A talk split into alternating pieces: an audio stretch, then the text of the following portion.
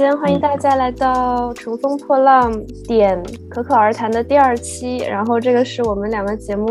也是两个主播第二期合作，在将近一年半以后的呃新的一期合作，很高兴能再一次跟橙子姐一起录播客，特别开心。Hello，大家好，对我也很开心。而且其实我们上一次录的那个播客嘛。就是你其实有讲一些关于心理啊这些方面，其实后面我有收到啊好多小伙伴私下跟我说，就是其实他们有听你的播客，而且在他们自己可能比较抑郁或者比较痛苦的时候，其实，在听你的播客里面找到了很多的呃认同感，或者会觉得说不是很孤独，然后就觉得还挺好的，所以我也很开心，就是这次可以再跟你一起录。然后来聊一聊，你应该是最近就之前求职的这么一个历程吧，跳槽。嗯嗯，我也特别就是，其实我很惊讶能得到这么多反馈。就是我之后之前那个就是讲我在抑郁期间怎么面对工作上一些问题，然后包括之后怎么选择离职的那一期播客，我后面自己只听了大概一次嘛，因为就是听听在听的时候就觉得那种就是。就是自己陷在那个里面那种感觉很爆棚，然后我会有点不好意思。但这个也是我们之前讨论过的，它就是我当时最真实的一种感受。所以我现在就是还是挺感谢我当时能把那个状态录下来，然后也特别开心，就是后面能帮助到这么多的小伙伴吧，嗯，挺意外的，嗯。然后这次也是在，嗯，我可以先讲一下我的情况吧，就是因为已经过了一年半嘛。然后这次是我在从雅高酒店离职以后，然后我回国休息了半年，然后就是用这段时间好好的跟家人相处了一下，因为我当时也。遇到家里面遇到了一个小小事故吧，相当于失去了一位亲人，所以说当时嗯也正好借机填补了一下我这几年没有在国内没有在我爸妈身边的那种那个那个窟窿，嗯，然后后面也是跟很多国内的朋友就是呃聊了一下，然后短暂的参与参与他们的生活，然后是二零二零年九月份的时候。我从国内又回到法国，然后开始挺漫长的一个找工作的一个阶段。嗯，当时是从二零二零年九月份一直找工作找到二零二一年七月份。我现在正在看着我的那个长长的一个记录找工作的面试的 list。哇塞，真的是，呃，就是我现在觉得自己真的好 好牛。就是现在一共是有经过面试，就是正经面试，一共有三十次，然后。嗯，我之前记错了，我之前以为我只过了六个桌面，结果我一看，我过了有十个桌面，然后在这样的数据下，最后拿到了两个 offer，我是拒掉了一个 offer，选择了一个我当时更喜欢的 offer，所以说其实这个过程比我最开始自己预想的要艰难的很更多，就是我在找工作之前已经做好心理准备了，因为我是一开始毕业以后就做了一份。大公司的 coordination 没有什么技术含量，然后主要锻炼了软实力的工作，所以我现在想往一个更专精，然后跟我之前做的酒店业的 digital 完全不相关的，跟中国市场相关，或者说是其他专业相关的一个嗯行业跳槽，我知道会很难，但是嗯，它难的程度就是远远的超过了我的想象，然后所以我觉得。呃，应该蛮有趣的。就是当我现在这一份工作稳定下来，然后我更有怎么讲，就是底气，或者说是更有，嗯，更有就是精力，对精力，就是再去梳理一下，然后再把它讲述出来。嗯嗯，对，要要不然你看看你想怎么讲？因为如果我听着就你刚才那个数据的话。我可能会就是我脑子里想到的问题，可能就会想问你嘛，这肯定是首先你怎么找的嘛？因为其实有三十个面试的机会还是挺多的，然后可能就会比较好奇说，那这三十个面试的机会你是用什么关键词找到的呀？或者说是他们是不是同样的行业？我我估计可能不是啊。然后来，要不跟大家分享一下？好呀，我觉得这样的方式就很好，就其实很自然，因为就是。嗯，就是我觉得很搞笑，就是我在这三十个工作里面有面试过物理相关的，有面试过 digital agency，有面试过一些就是 marketing 专业相关的。一些 agency，还有甚至面试过一家油漆公司，这个是最搞笑的。然后其实我当时尝试了非常多的方法，主要是这几点，因为我还总结了一下，所以我现在在看那个题词。首先就是我尝试了一些，比如说 networking，因为当时我在阿高和工作的时候，有很多过去的同事，他们分散在了不同的行业，世界各地。所以，当我有一个目标的那个找工作的公司的时候，我会先看一看这个公司有没有我的同事、前同事。然后，其次就是我觉得是一个对于嗯人际或者国籍关系的信任。我会再看一下这个国这个公司里面有没有中国人，就是我会自然而然的对中国同事或者中国同学脸比较感到信任。然后再者，就如果都没有的话，我会找一些有共同经历的人，比如说共同的学校，或者说共同的，嗯，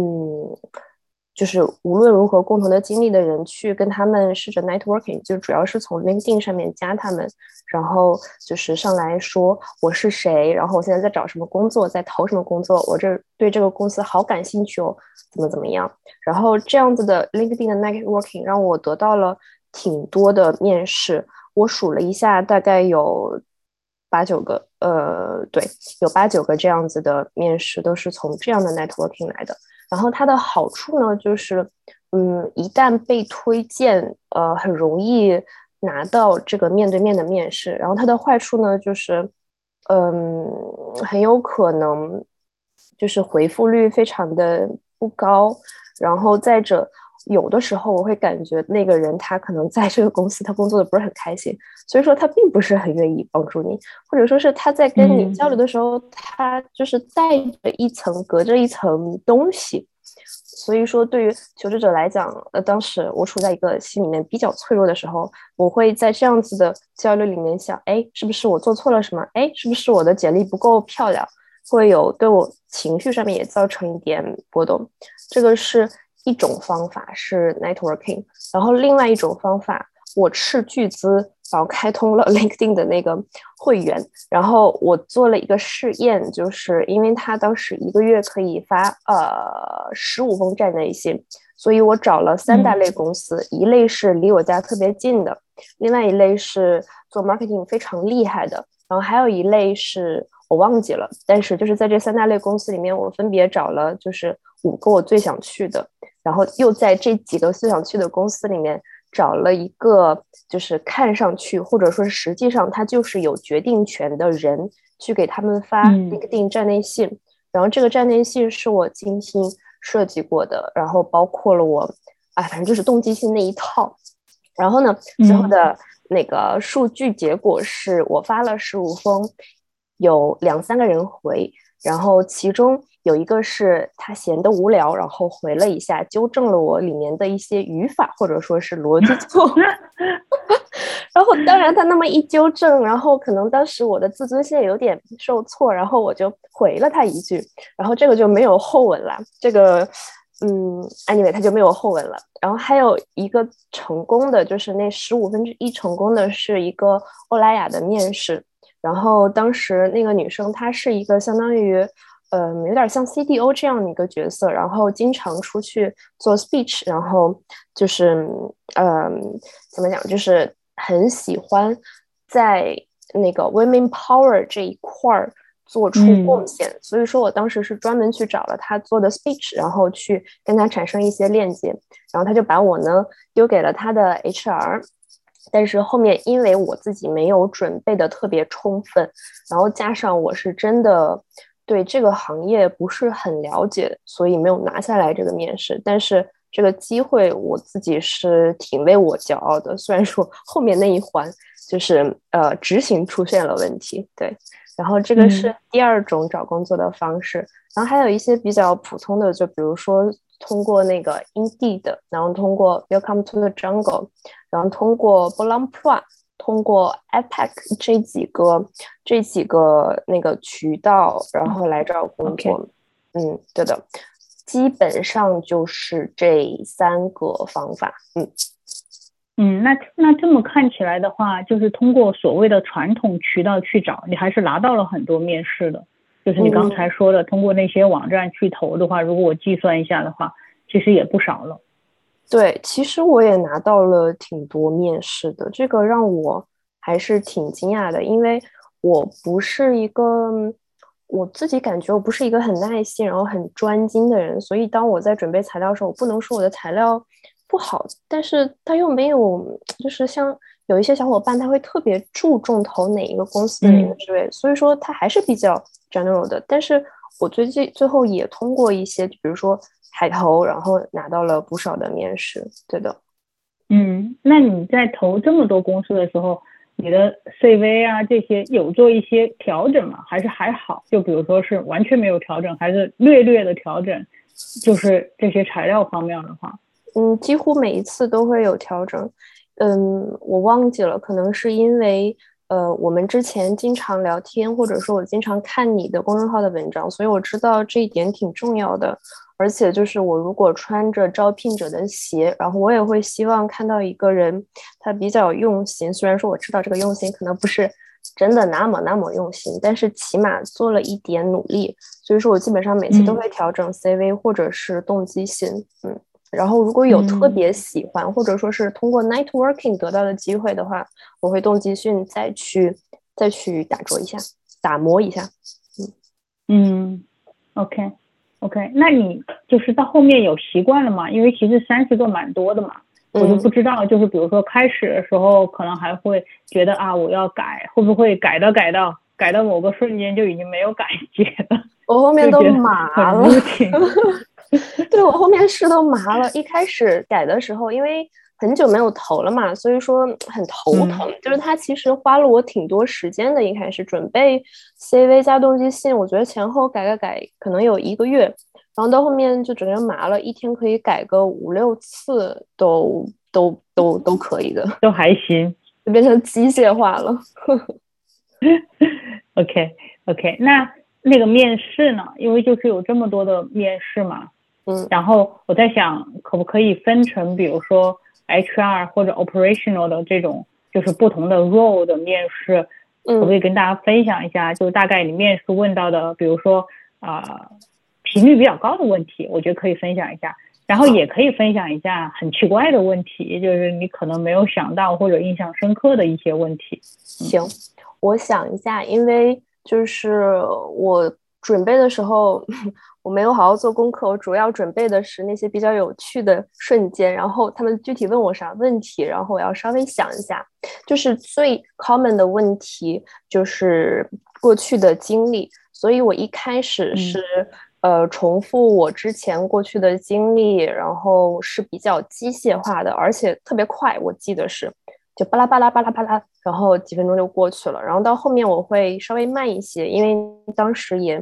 面到后面就麻了嘛，所以就没有很紧张。然后这个是一个非常 common 的问题。然后第二个特别 common 的问题就是你为什么要离开上一家公司？然后这一点也是我其实自己准备了，就是根据你我们你之前那个有有一些指导，就是不是说面试要回答的一些问题嘛？我自己每一个问题基本上都准备了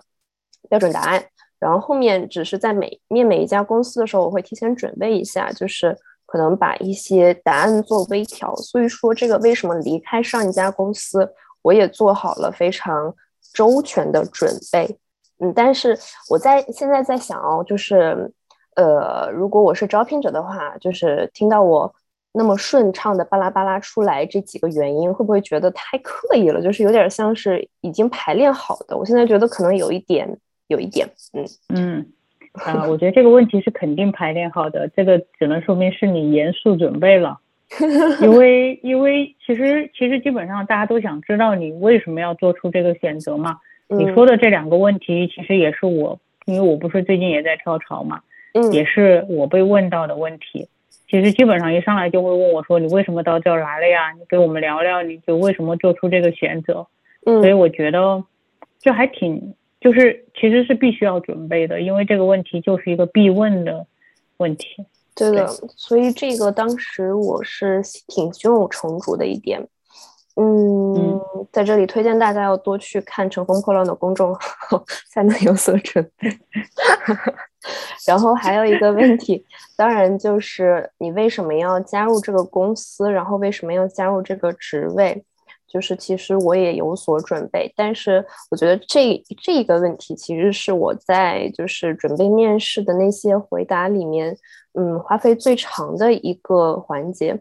呃，虽然有，比如说可以有模板，就是你提供的建议可以去用，但是当做起来，就是其中要花费的时间、精力，然后要做的市场调查的程度之大，就每一个面试都其实要花挺长时间的。嗯嗯，对我我也被问到这个了啊，而且我当时还有一个公司不停的问我 motivation。就是我感觉他们很想知道，就是说你 motivation 到底是什么？我已经说了一遍了，感觉他又问我一遍。他说你的你你为什么就是这么想要来，或者怎么样？然后啊，我又说了一遍，我就觉得可能是我面的职位吧。然后我觉得他们对我的 motivation 还蛮 care 的，就是这个，所以就其实就像你说的，这个问题也比较难准备，因为其实你要去收集很多对对方的了解嘛。你不能只说你自己嘛，所以另外那一部分感觉相对来说是，就是需要我们去花时间，特别是如果有些公司其实也并不一定很了解，它只是突然出现在你面前了，也不是真正的 dream company 的时候，就更要花时间去了解了。对的。哎，就是，嗯，只是好奇，就是你说的这个例子，是不是因为你面的职位特别的重要，所以说他们面试呀，或者说招聘的成本比较高，然后所以想一再确认你是真的特别特别特别想加入他们的公司，有可能吗？嗯，有可能，就是不一定是最重要，但是确实是因为我其实是在一个甲方公司面了一个乙方公司的类似的职位，然后他们会觉得我现在的公司挺好的。然后待遇也很好，所以他们会很好奇，为什么我好像要从一个所谓的甲方客户面，就是到一个卖方去，我的这个动机到底是什么？然后我就反复说，我其实真的是想要卖东西，想要做产品嘛。然后我觉得买方的话，更多的时候是在一个选择嘛。嗯。但是有的时候我觉得那个满就是对自己的自我实现的感受，没有去卖方真正把这些东西卖出去，感觉那么那么好吧。就是还是有说这个，然后我有强调说我很 care 团队氛围。就是第二个是我在去寻找一个公司的时候，我也有反复说他们的团队氛围，在我面试下来，我觉得是最好的。嗯，懂了。对对对，就是我觉得可能这个时候就是 storytelling，一个是逻辑，另外一个 storytelling 也蛮重要的。嗯，然后在我面过的这么多事里面，就像你说的，我觉得有的时候。呃，花精力去了解一个公司，尤其是不那么熟悉的公司，其实投入成本很大的。我这个时候真的很想分享 我之前面过的那个油漆公司，它是油漆行业，就是我对这个行业那可谓是就是不知道到了一定的程度。然后 我就是在一定时间内去了解了呃欧洲几大。油漆供应商，然后他们每个供应商有几个著名的牌子，然后就是在这个面上面还被问了特别奇怪的问题，就他是一个 group CEO，就是不是 CEO，CDO，就是 Chef Digital Officer 来问我，然后他问我，你对我们这个公这个集团的那个未来的数字化转型怎么看？我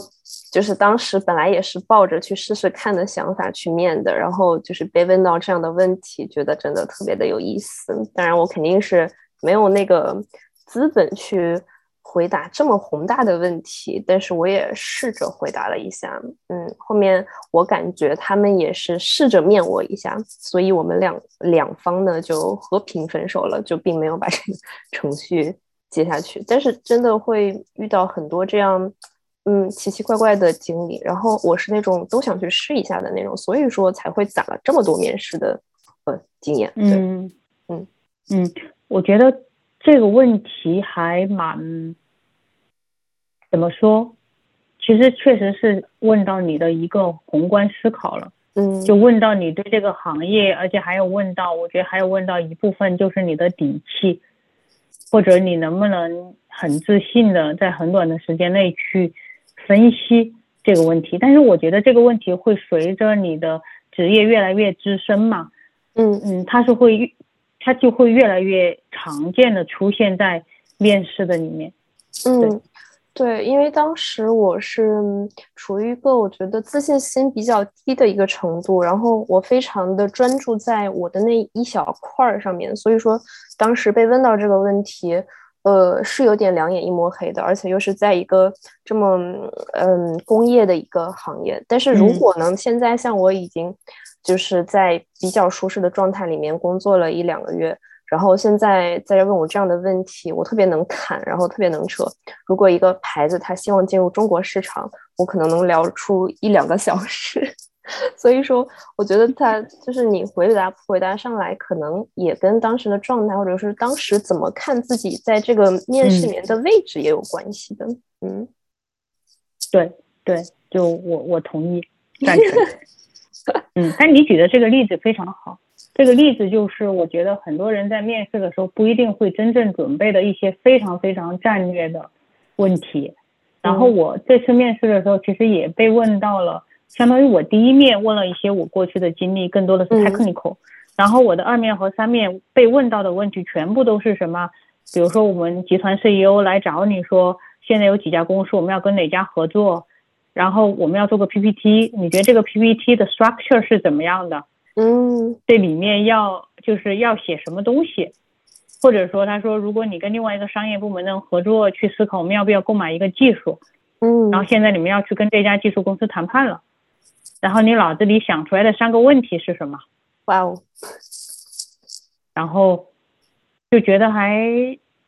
我自己当时有一种玩游戏的感觉啦，因为我觉得我还挺喜欢去去 test 我的我自己的观点的嘛。嗯，所以当时其实在一个非常短的时间内，我回答了，我觉得他们应该还行。我觉得这种问题没有正确答案，因为说完他就会说啊，这个没有一个 correct answer，只是想听一下你怎么看这个这个这个事情的。嗯，对，所以我觉得平时有的时候就是多观察，多就多看一些行业的东西的话，其实是好的。而且我觉得，我觉得我以前有的时候会觉得好像自己。没有那么多精力啊，或者说是，哎，我这么说会不会显得有点肤浅？嗯，就是那还不如不要说。就是如果说我不了解的话，就感觉有种半罐水响叮当的那种感觉嘛。嗯，但是后来我渐渐的发现，其实你越往后面走，特别是就像你说的，就你在做 digital transformation 这种东西，我觉得它本身也不是一个成熟行业。对，所以其实更多的时候可能是去看你。就是在你今天的 level 里面，对这个行业你的感受是什么？有没有一些好的建议啊，或者怎么样？我反而觉得可能在未来的日子里面，可能不是像以前那样，一定是资深的我才能说。感觉这个经历就是那个叫什么年龄资历的话，我觉得它的 impact 其实会小一些，反而是就你平时没事儿的时候收集的东西、看的东西嘛。嗯，我还蛮同意的，而且可能就是他们，嗯，做惯了，我感觉就是比如说，嗯，分析啦这一类的东西，偶尔他们在面试里面也会想听到更宏观，然后稍微有趣，然后带一些个性的一些回答。嗯，我在这份工作里面，因为我现在是在相当于呃，就是。半甲不乙方，就是甲方和乙方同时工作，是阴阳人。然后我就是在面我这个甲方的时候，也被问了类似的非常宏观的问题，比如说你未来十五年，然后看到你在职业上面在什么位置，这种问题我怎么可能提前准备到十五年？我顶多准备到五年哎。然后当时我也是呃发挥了一下我的想象力，然后还有发挥了一下就是。我的那个心理素质，然后去回答一下这类的问题，然后后面结果我感觉对方还蛮喜欢的，所以说有的时候那你怎么回答的？我我回答的我是先想变成那个行业的呃 expert，先想变成这个，就是我现在做的是旅游零售嘛，想变成旅游零售的专家，然后接着我想变成把这个就是想当一个 director，然后就是其实回答的还蛮保守的，然后就是想。做一个 female 非非 feminine 啊 female yeah female leader，然后我想创建我自己的团队，然后之后向 management 这个领域发展。然后我觉得我就是回答的非常的清楚，嗯，可能这个就是对方比较喜欢的吧，嗯。嗯，而且你这么回答，其实能感觉到你有一定的 ambition，嗯，就是我现在会觉得，因为。以前可能是因为我们，我觉得会被教说你应该怎么去回答一些问题，就是不一定会说自己真实的想法嘛。但是我在面试一些其他人的法国人或别人的时候，我发现他们好像还挺愿意说自己真实想法的。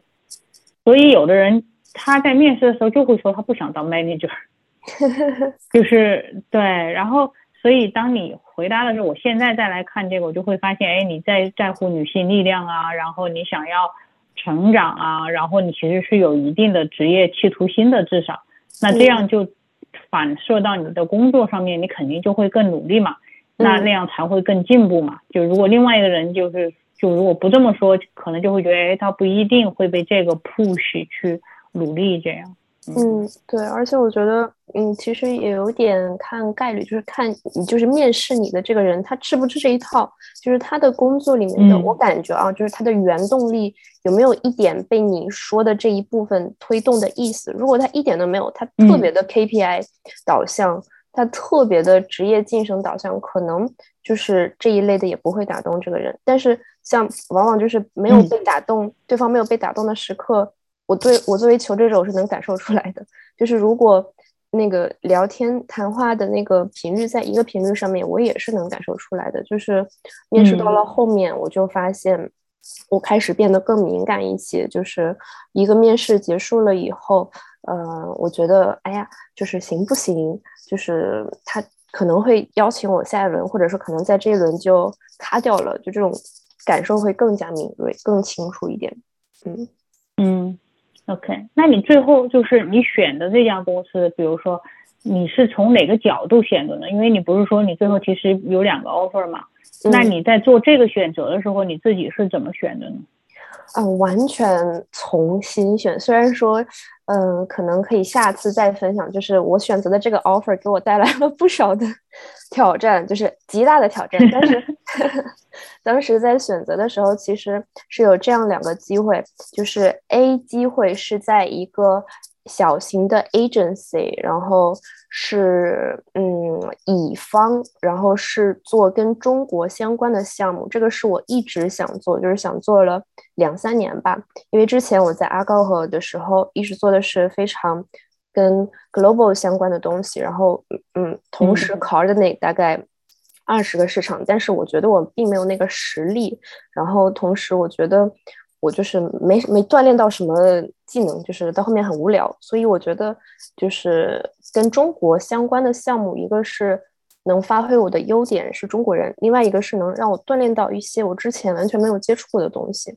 然后这个在做这一个公司的面试的时候，我也做了一个 deck，然后这个 deck 当时也是被我直接面试的这个人承认，并且我其实跟他们之前。就是在拿到这个中面的 offer 之前三个月还是四个月的时候，呃，不是前一年啊，哇塞，就是我是二二一年七月份拿到的 A 公司的 offer，但是我二零年的八月份曾经跟 A 公司面过一次，就是被刷掉了，因为当时嗯很没有经验，然后就是没有经验，对，就被刷掉了，所以说这个已经是一个 return return 的一个那个。面试了，嗯，然后我在这个期间对这个公司的兴趣一直都很高，所以说这个是 A offer，然后 B offer 是在一个，嗯呃汽车行业一个很大的公司的一个 coordinator 的一个职位，它是在一个就是 emailing 就是 CRM 客户忠诚计划团队里面的那种一颗小螺螺丝钉，这个就是首先是我。不感兴趣的专业领域，然后其次，这个跟我之前在阿高做的极为相似。然后虽然它比较新的一点是 B offer，它是通过一个咨询公司给的，所以说我也有机会接触到这个咨询公司的一些其他的项目。但是他给我的感觉就是这个呃工作是非常被 KPI 非常被钱推动的，因为他之后在听说我想拒绝这个 offer 的时候，直接把给我最终的那个呃薪水提高了好多 K。然后想通过这个来留住我，但是我当时刚正不阿，我竟然就没有被这个打动。就当我做出来这个选择 A offer 的时候，我就已经完全的拒绝了 B offer。所以我也觉得没有在这个面试过程中感受到他们有为员工考虑，然后有一个长线的计划。包括我见到 B offer 这一溜下来的所有人，都是有一种急很急的感觉，让我觉得。不太好，然后所以说我当时是真的是完全重新做了这个，就是跟跟着感觉走吧，就是跟着心里面觉得我一定是属于那个 A offer 的，嗯嗯，哎，那我这里就有点好奇了，就其实听你说的对 B offer 的兴趣没有那么大，但是你还是把这一这一路面试撑下来了。你是怎么说服自己的？因为不是因为 因为他给的钱多呀，因为薪水高啊，所以说它也是一个特别重要的原因。再者，其实听上去很很好听的，就是如果我接受了 B offer 的 title，就是听上去感觉又是一个大公司，嘿，又是一个那个看去看起来玄乎的一个职位。其实我当时有点被这种，嗯，不行，不能叫虚荣感，就是被这种。嗯，title 的 title 吗？对，这种拉扯拉扯了一下子的，嗯。OK，OK，你刚才说除了那个油漆公司之外，我倒回来问一下你，还有没有别的在面试里面比较有趣的那个情景？有的，有的。我嗯，我与其说比较有趣，然后可能有些比较印象深刻的就是一个。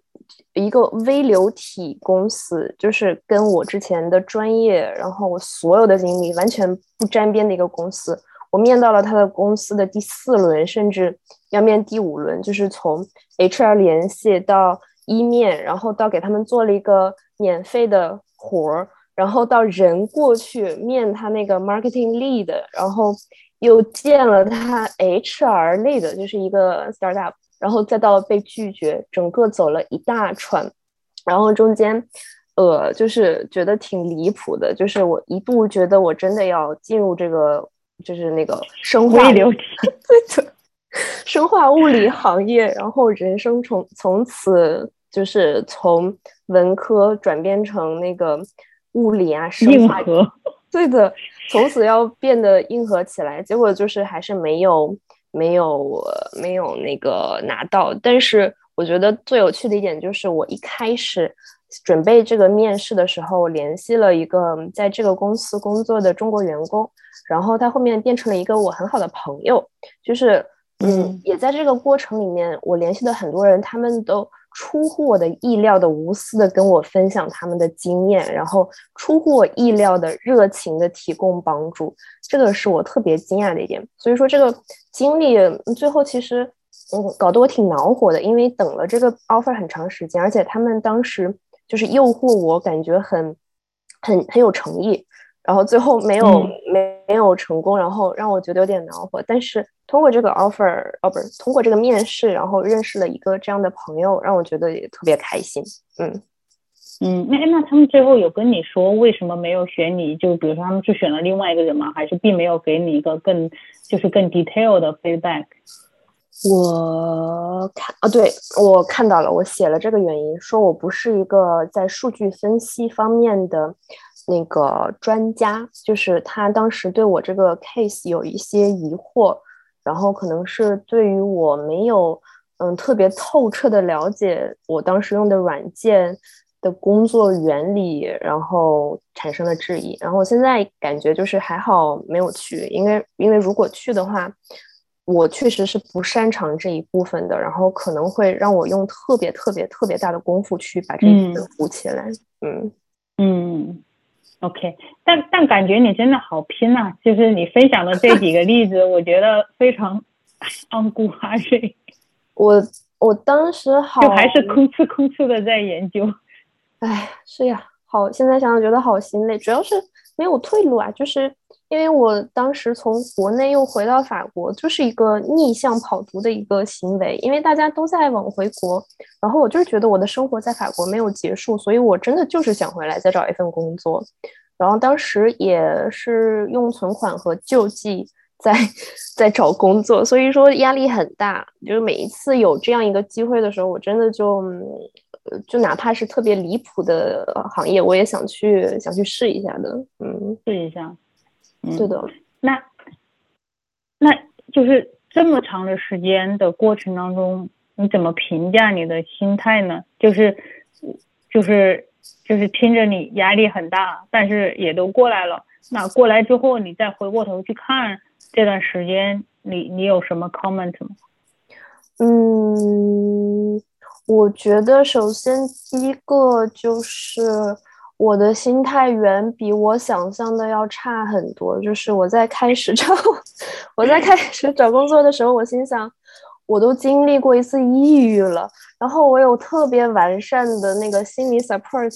系统，然后我从国内回来，我整个休息了六个月，就是从开始上大学没有休息过那么长的时间。我是从嗯，我是带着甜蜜自信回回来找工作的，然后没想到他那个就这种甜蜜和自信啊，只支撑了我两个月，然后我在去年十一月就是。第二次封城的时候，就陷入了很很长一段时间的那种没有动力起床，然后就觉得嗯很悲伤，就是每天找工作找不到，然后睁眼不知道我在干嘛的那种阶段。然后就是后面呢，然后又有那种小波动，然后在我收到呃面试，然后收到一些机会的时候，那个心态又上去了，然后在后面呢又下去了，反正就是。一直在波动，就是他这个给我带来的那种压力，或者说情绪上面的变化，比我想象的要要丰富的太多了。嗯，这个是我非常首先一个特别嗯深刻的感觉。然后第二个就是我感觉就是我挺成熟的一点，比第一段工作里面要更成熟的一点，就是我特别的呃。特别的能能能唠吧，这一次就是，嗯，可能我不会像，嗯，像第一段经历卡住一样，我就把自己包裹起来了。我在找工作的时候，同时我的播客也在更，然后我也会在跟不同的人聊天，包括跟我父母，然后跟不同的朋友，嗯，就是保持挺密切的交流。这个也让我有的时候会跟我的朋友分享很多我的挫败感，然后会从会听一下他们的角度怎么看这件事。嗯，其实他对我自信的那个建立啦，然后对我情绪的稳定都有特别大的、特别大的帮助。嗯嗯，你会你会不好意思吗？还是完全没有？因为我问这句话，是因为有的时候。就是来找我咨询的人嘛，我其实就非常赞成你说的嘛。就是我觉得你首先你有情绪，你有想法要暴露，要说出来，要让自己听到。然后如果别人可以给你一些 support，肯定是非常好的嘛。但是就有的人会说，嗯，会很怕，第一是怕别人看不起自己，或者第二是怕麻烦朋友。然后我想问问你有过这样的心态吗？还是完全没有？我当然也有，但是，呃，就是我还以为就是人生的低谷，就是只经历一次就过去了，然后没想到这么多低谷，然后，然后其实我当时有一点窘迫的就是，我刚从比如说上一段工作的抑郁走出来，然后我。准备重振雄风的去过我多姿多彩的生活，结果马上就在找工作又遇到了一些坎，然后这个时候我会有一些不好意思。但是我从那个先祸害我最亲密的朋友开始，我发现他们的生活跟我一模一样，他们的生活也就是起起伏伏伏，然后又起起又伏，就是充满了这样子的低谷，或者说是跟自己预期不符合的时间段，所以在。就祸害最亲密的朋友的时候，嗯，我们彼此其实都能得到一些帮助吧，嗯。然后第二个，其实我这一段时间也在跟我的心理咨询师表保持着很密切的联系。如果我真的有特别，嗯，不好意思说的，我会跟他说，嗯。所以说，我觉得嗯，我特别能理解，就是说不好意思开口这件事，嗯，但是，嗯，只要是开始了，我觉得只要是说了，就是或者说是有想要求助、想要去聊一聊这件事的这个念头，嗯，有很大的可能性就是会变好的，嗯，OK，哎，我我你说到这个，我想加一句，因为我最近在看一本书，然后也是一个。呃，应该是一个心理咨询师、精神分析师写的，然后我就正好刚刚看到那句话，我觉得特别好。他就说，其实心理咨询不是针对妈拉蒂的，他说其实就是在你的胃沟体天呢，像你去找一个巫师，找一个什么任何人去帮你解决你遇到的一个 problem。嗯，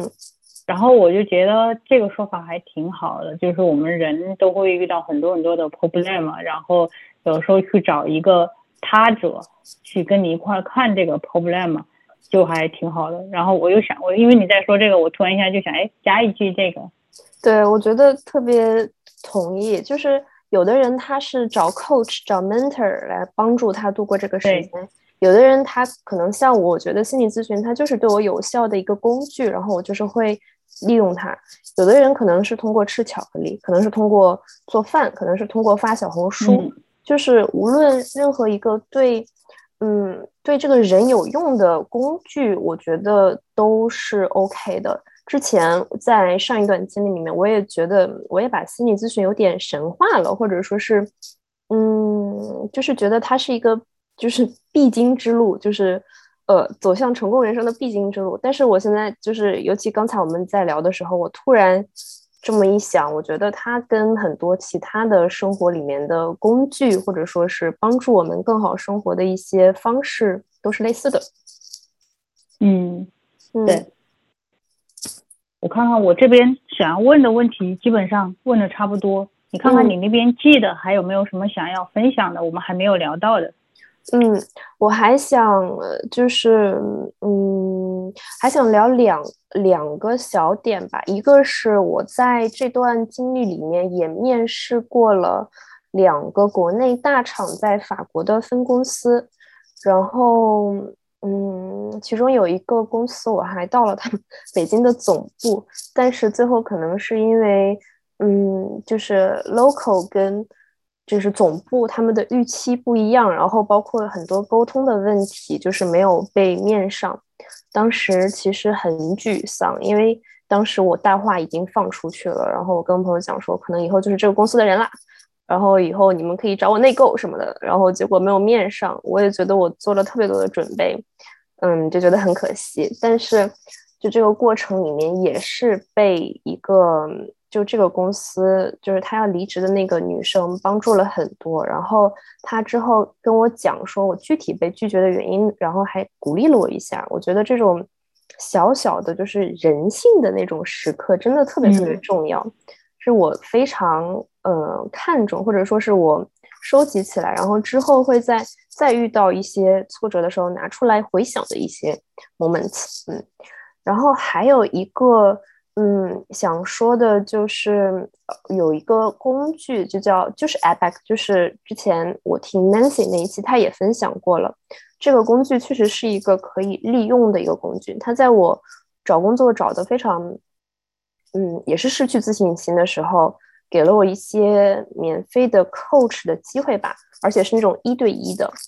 我是很喜欢一对一的谈话的，然后。当时我跟我那个 coach，我还问了一些问题，就是说，比如说这么回答这个问题，就比如说，哎呀，我说我法语不好这种事情，能不能在面上说？然后那个小姐姐也是人特别好，她说，你只有去试了，只有去面了，才能知道对方什么反应，就是对方的反应你是没有办法把握的。所以说，我觉得在求职的求职者，尤其是 young graduates，真的可以试一下这个工具。就是，嗯，它毕竟是一个资源，可能很多时候有一些，嗯，小伙伴他们不知道有这样子的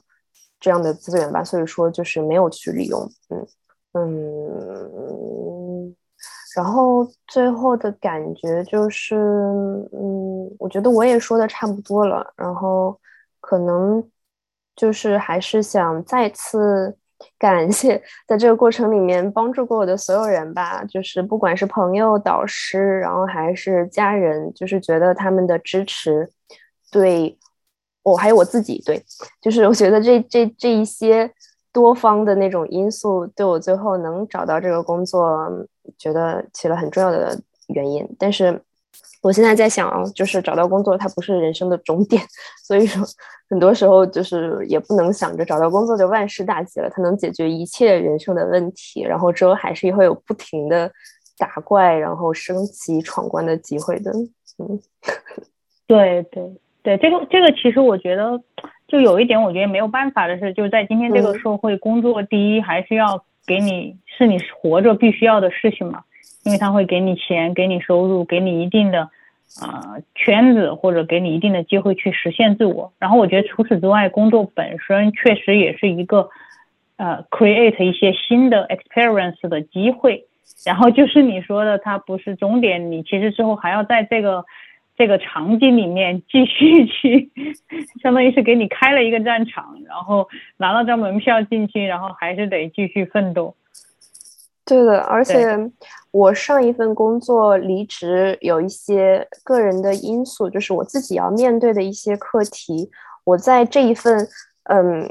打括弧的理想，当时觉得理想工作里面，我又又遇到了。所以说这种痛苦，就这种要自己攻克的课题，没有办法通过换工作来解决的。这个是我现在最直观的感受。我觉得他可能真的就是要通过。要勇敢，要去坚定的去面对这个事情，然后也要就是度过一个漫长的一个